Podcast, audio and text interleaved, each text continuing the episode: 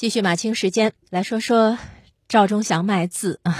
最近这两天有人曝光了前央视著名主持人赵忠祥的老年生意，说他可以定制字画出售，花四四千元可以见本人，加钱可以录制对个人对企业的祝福视频，然后呢就引发了网友的群嘲。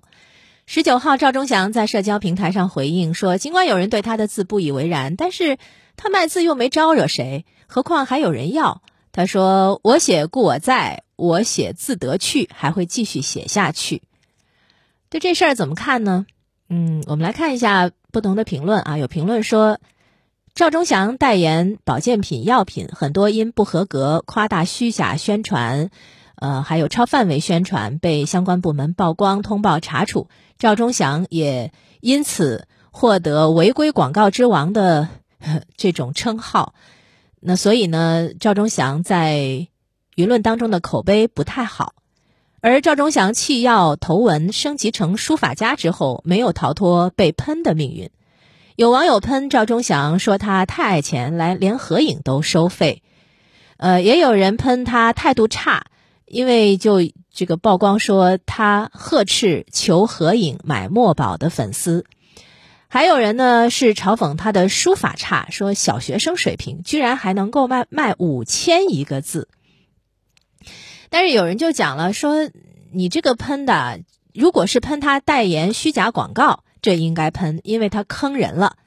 可是卖字卖画卖合影，实在是没有什么好喷的，因为这是周瑜打黄盖，愿打愿挨。明星靠知名度变现，合理合法就行。百姓挂个名人墨宝，挂自己和名人的合影，不就是图个显摆吗？至于写的什么，写的如何，写字的人品如何，在那些求墨宝的人眼里，也就是无关紧要了。钱江晚报上的一篇文章说，说到底，为什么会有人愿意花重金这么干呢？这里头少不了对于名人身份的迷信。现在有一些人对名人总是非常的迷恋。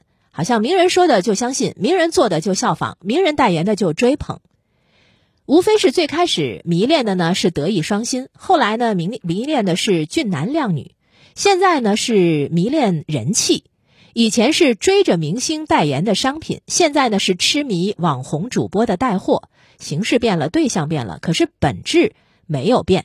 那如今我们经常看到一些网民，甚至一些孩子都去痴迷于某些网红主播，不惜一掷千金，甚至一掷万金，只为博其一笑。而一些网红主播也借助这种巨大的流量，又变成了带货的大 IP，一场主播秀下来，赚得盆满钵满。那赵忠祥从神坛走向了地摊儿，明码标价、童叟无欺的做法，其实也有一个好处，就是告诉公众，名人也是人。道德上并不比常人高到哪里去。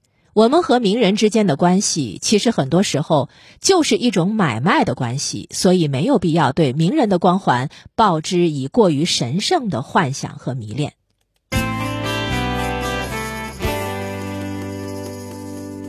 新京报的一篇评论呢，是从法理的角度说，说这个只要合法，也没有什么好智慧的。呃，根据自媒体的那篇文章的说法，赵忠祥在与粉丝拍照过程中态度傲慢，还不时说脏话，吃相难看。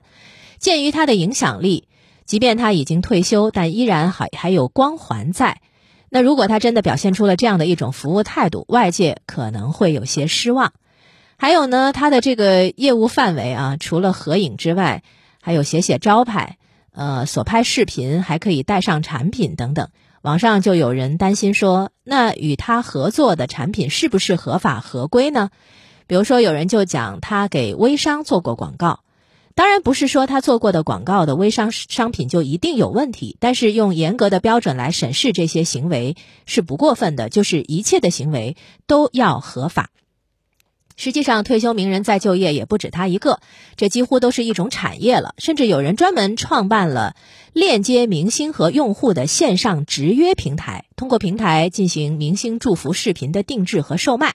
在某平台上，除了赵忠祥，还有蒋大为、雪村、董浩、李琦、李金斗这些淡出了用户视野的明星入驻。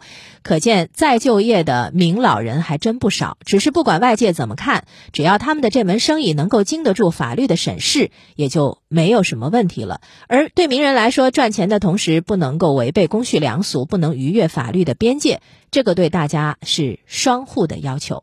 而东方头条有一篇文章说，需要注意的是，不仅是他的行为要在法律边界之内。